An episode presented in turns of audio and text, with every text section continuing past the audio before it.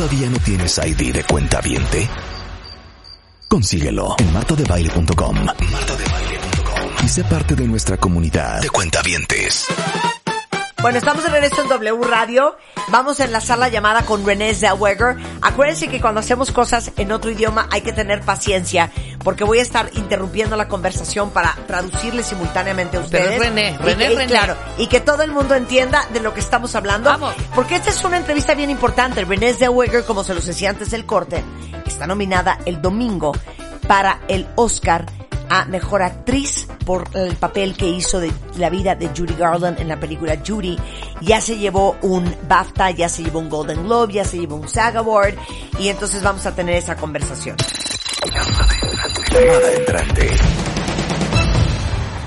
How are you, dear? I'm fantastic. Thank you, Martha. Let me let Renee. Let me start this conversation saying somewhere over the rainbow, way up high. Did I do a good job? You sound good. Look out. The record companies are coming. Let me tell you something. Basically, my relationship with with Judy Garland starts when I was basically like five years old. Because my all-time mm-hmm. ever, never, ever have I ever favorite movie ever is The Wizard of Oz. I understand. I understand. Wasn't it And yours? Of that generation of, oh, for sure. And I'm of that generation of kids who sat around the television set once a year because it came on network TV. Exactly. And if you wanted to watch a movie back then, you had to be home, right? I know. Wow. The same thing happened with uh, when the Grinch stole Christmas. It was basically once a year. Yes, yes. And the sound of music, you had to be there. I Be know. home. I know, I know, I know. Well, congratulations on that amazing Golden Globe, um, on that Critics' Choice Award, um, and on the nomination for the Oscar. So we are also proud of you because I will never forget you in You Had Me at Hello. So we followed you forever in Mexico. You have an amazing fan base and this show is heard nationwide and through Spotify as well. So a lot of people are listening, Renee. Oh, wow. Oh, that's really nice, Martha. Thank you. Hold on, let me translate what we just talked about and then we will continue. Eh, obviamente le acabo de cantar un pedazo de la canción Over the Rainbow, eh, que es una canción importante en la película El Mago de Oz. Y le digo que El Mago de Oz eh, es, bueno, que yo tengo una relación desde los cinco años con Judy Garland porque mi película favorita de todos los tiempos, que ya les conté antes del corte, es El Mago de Oz. Y dice que 100% la suya y que ella es de esa generación de niños que se, nos sentábamos a ver la tele una vez al año porque salía en la televisión abierta. Y si querías ver una película en ese entonces, pues tenías que estar sentada en tu casa, punto. Y le digo que lo mismo pasaba con otra película eh, que siempre pasan una vez al año, que es cuando el Grinch se robó la Navidad. Este, y, y dice que sí, y que también eh, la novicia rebelde, tenías que estar sentada en tu casa para verla. Entonces le digo que felicidades por el Golden Globe, por el, el Critics Choice Awards, por la nominación al Oscar, que todos estamos muy orgullosos de ella, que no olvidamos esa frase famosa de la película Jerry Maguire que dice, You had me at hello.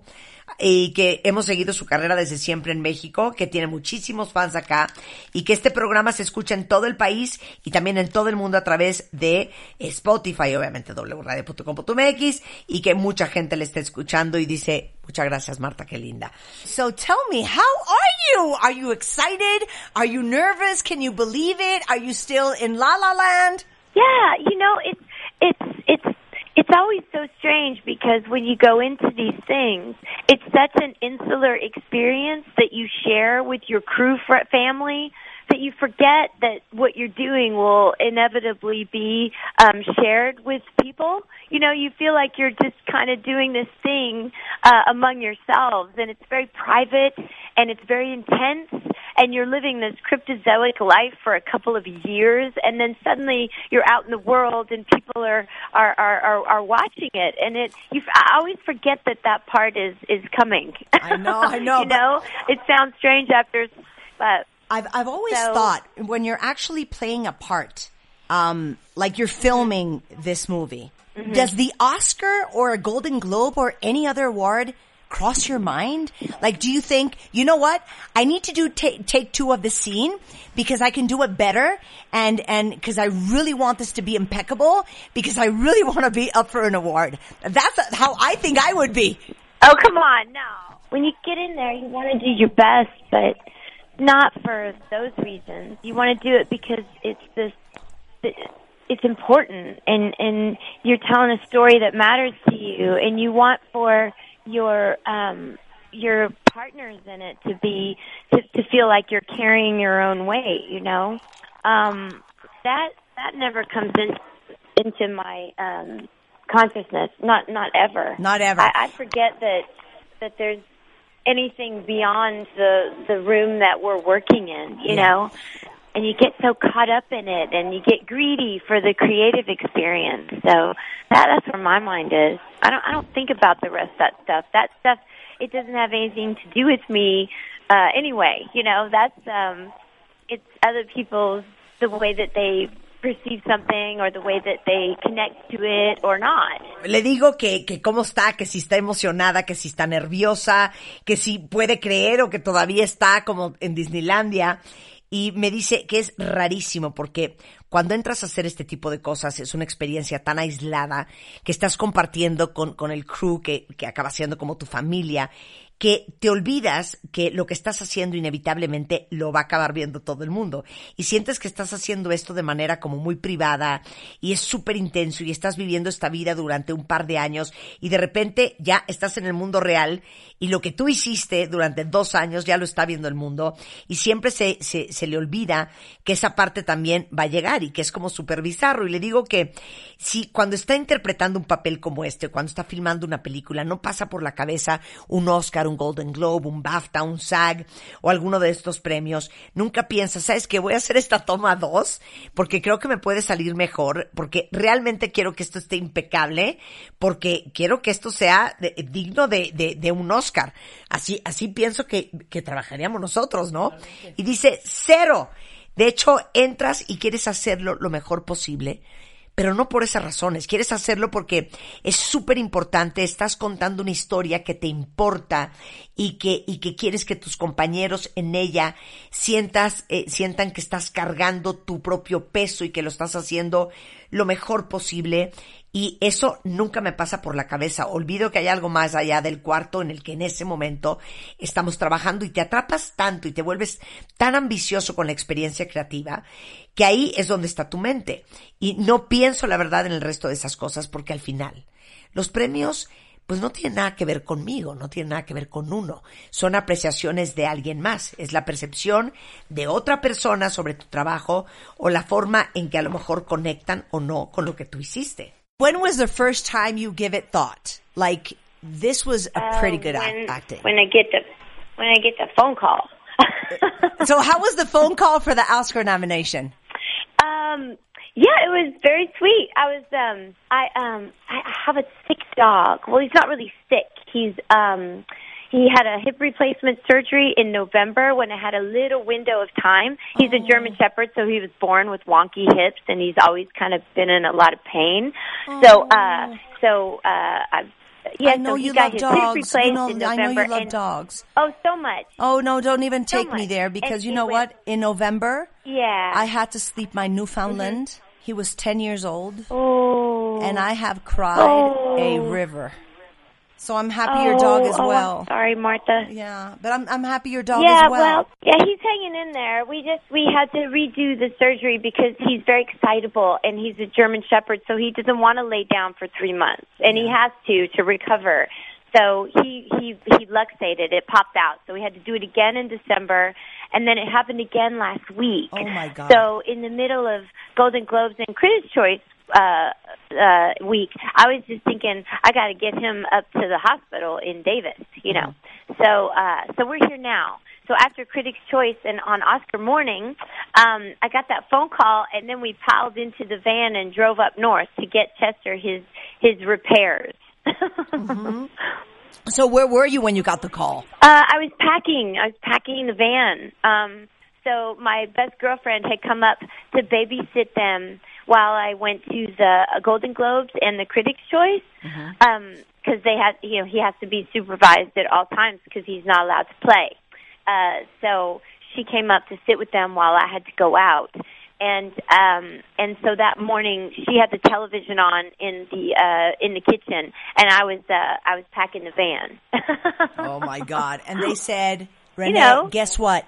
You're nominated for an Oscar. yeah. And Yeah. you said, what was your reaction? Well, it was fun. my girlfriend Jenny Lou, my my best friend, she she had she put her phone on and she videotaped the whole thing, so she's got that.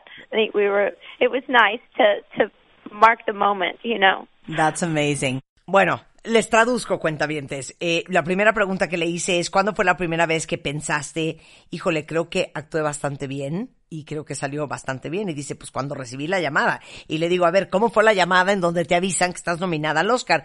Dice, híjole, estuvo increíble. Lo que pasa es que te cuento que tengo un perro enfermo. eh, y lo acaban de operar de la cadera en noviembre, eh, cuando tuve medio tiempo libre. Es un pastor alemán, eh, así que nació con caderas medio torcidas y siempre ha vivido con mucho dolor. Eh, y eh, le cuento ¿no? nuestra tragedia personal, cuentavientes, de que tuvimos que dormir a Gastón en noviembre. Y, y dice que entonces tuvieron que volver a operar a su perro, eh, que se llama Chester, eh, porque eh, se emociona muy fácil y no puede quedarse acostado durante tres meses y tiene que hacerlo para recuperarse. Entonces la cadera se le volvió a zafar, se le luxó. Tuvieron que llevar eh, al perro otra vez eh, hacerle la operación en diciembre a Davis, ahí en California. Y luego volvió a suceder la semana eh, eh, pasada. Así que en medio de la semana de los Globos de Oro y los BAFTAs y los SAGs y la elección de los Critics Choice Awards, estaba pensando, tengo que llevarlo al hospital. Así es que después de los eh, Critics Choice Awards y después de la mañana de los Oscar, de los Golden Globes, recibió la llamada telefónica eh, ahora sí que se amontonaron en la camioneta, luego luego se fueron al veterinario a llevar a Chester. Entonces le digo que dónde estaba cuando recibió la llamada y dijo, literal, estaba empacando la camioneta para llevarme el perro al hospital. Mi mejor amiga había venido a cuidar a los perros mientras que yo iba a los Globos de Oro, eh, porque Chester tiene que estar supervisado en todo momento porque no tiene permiso de jugar. Así es que ella vino literal a cuidarlo y a sentarse con él. Yo tenía que salir y esa mañana ella tenía la televisión encendida en la cocina.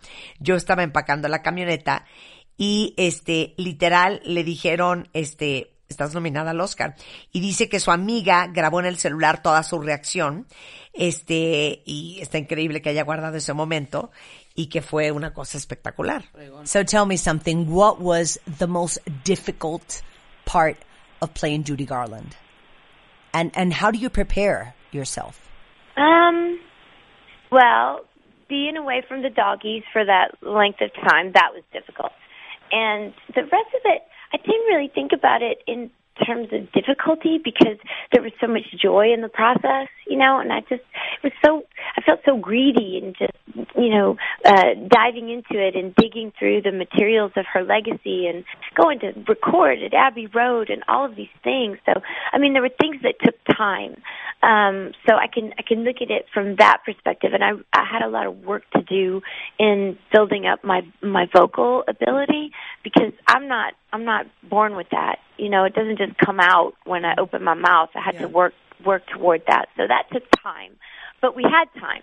So um so it, it wasn't it was it wasn't difficult as much as it was just time consuming. Yeah. So so how much time did it take? Like how much time did you take to prepare Mm. before you started filming? Uh, well, we started in 2017 and we finished in 2019, so it, it took some time. Um, we started filming in in I think February of 2018, so uh, yeah, we had time. So Yeah, That's a long time. That's a long time. Le pregunto que cuál fue la parte más difícil para prepararse para interpretar a Judy Garland. Me dice, bueno, yo creo que no me lo vas a creer, pero de lo más difícil pues fue estar lejos de mis perros. Es muy perrera Renee Zellweger, tanto tiempo. Y el resto realmente, no sé si el término correcto es difícil, porque hubo tanta alegría en el proceso, me sentí tan ambiciosa, sumergida en todo, leyendo los materiales de su legado, eh, yendo a grabar en Abbey Road, todas esas cosas. Hubo cosas que tomaron mucho tiempo, así es que eh, puedo verlo desde esa perspectiva y tenía mucho trabajo que hacer para desarrollar mi habilidad vocal, porque canta en la película Judy Garland y ella no es cantante natural. Entonces, ahora sí que dice, yo no nací con esa voz y eso, eso fue eh, un reto. Y no solo sale de mi boca, tuve que trabajar para lograrlo. Así es que eso tomó mucho tiempo, pero, pero creo que eso fue lo, lo más complicado. Entonces, le pregunto que cuánto tiempo tardó en prepararse y dice que empezaron desde el 2017 a prepararse y terminaron en el 2019, eh, aunque empezaron a grabar hasta febrero del 2018. O sea, fue una película que tardó más o menos dos años en hacerse, que eso es mucho tiempo. So, if you could share, because we have a very, um, a very, uh, you know, huge specter of audience because we have, you know, millennials, but we have people mm-hmm. between 25 and 45, and then we've got people between 45 and 55. And, you know, maybe a lot of people don't know exactly who Judy Garland was and what she meant for American cinema mm-hmm. and, and her story. Mm-hmm. Um, so what impressed you more about her life that you would like to share with everybody that's listening? Mm. Well, I mean, she is one of the great icons, isn't she? She's uh, influenced even even singers who don't know it. She's influenced them indirectly, even if they don't know her and her work. Uh, but if you're a vocalist, if you're an actor, you definitely would want to know um, her contributions in cinema and to music. Um, she has a one one one in a million years uh, is her her vocal gift, you know. But her ability to touch people and the way that she cared about people, the way that she cared about her audiences, that she acknowledged her um, her um, her LGBTQ um, Q community uh, before other people did of her stature in public, um, and and the way that she she just carried on.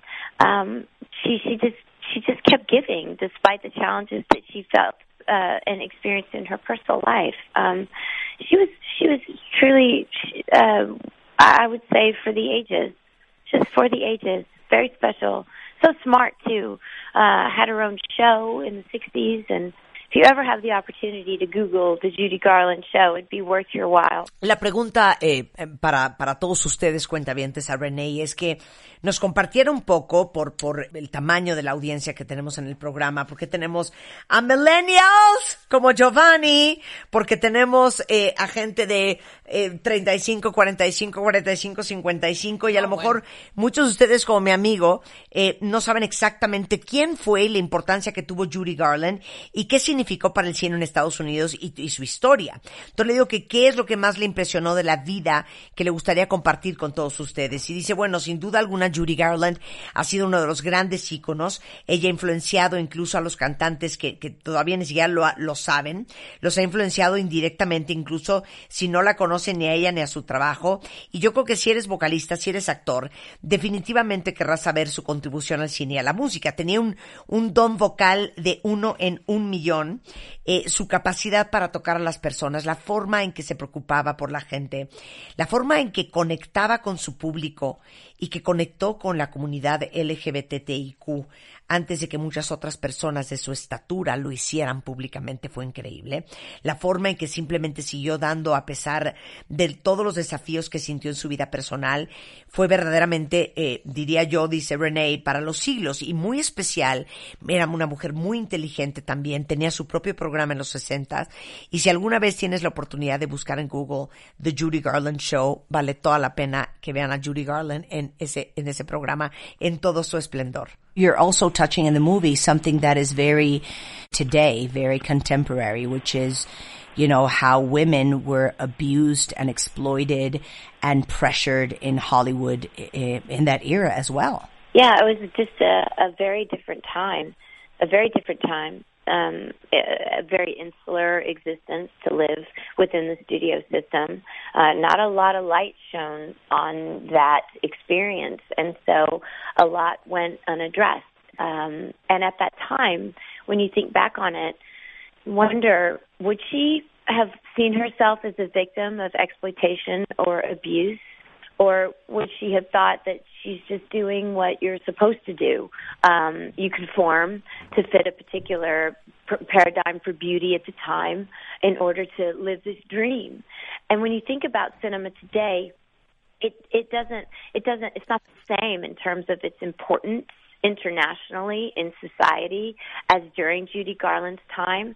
I mean, everybody around the world were watching the same films, the same movie stars at the same time.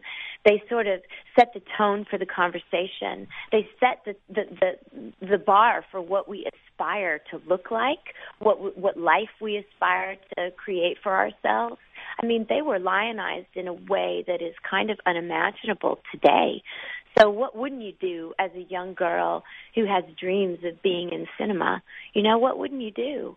Um, and and they were, were so ignorant about certain things, about body image issues, about drug addiction issues, and no one really knew what you were to do about them or what the long term consequences would be for some of the decisions that were made for her at that time when she was entering into the system. It's quite different today, and I, and and thank goodness, you know. Well, it, it is a delight to see you in that movie and obviously, um, thanks, because we're we're a super fan of Renee Zellweger. Um, we're routing for you on this coming uh, upcoming Oscar event. And let me translate this. Give me a second. A ver, le digo que está tocando también en la película o reviviendo un tema que es muy contemporáneo, que es como las mujeres fueron y siguen siendo eh, abusadas, hasta cierto punto explotadas y presionadas en Hollywood hoy y también en esa época. Y dice que sí, que fue un momento eh, diferente, una existencia bien aislada, vivir dentro del sistema de los estudios, como vivió Judy Garland en esa época, no se mostró mucha luz de esa experiencia, por lo que muchas cosas no fueron abordadas. Y en ese momento, cuando piensas en ello, te preguntas si habría visto a sí misma como una víctima de explotación o abuso, o a lo mejor habría pensado que estaba haciendo lo que se supone que tienes que hacer. O sea, estableces un, un eh, para tiempo particular para la belleza en ese momento, para vivir este sueño.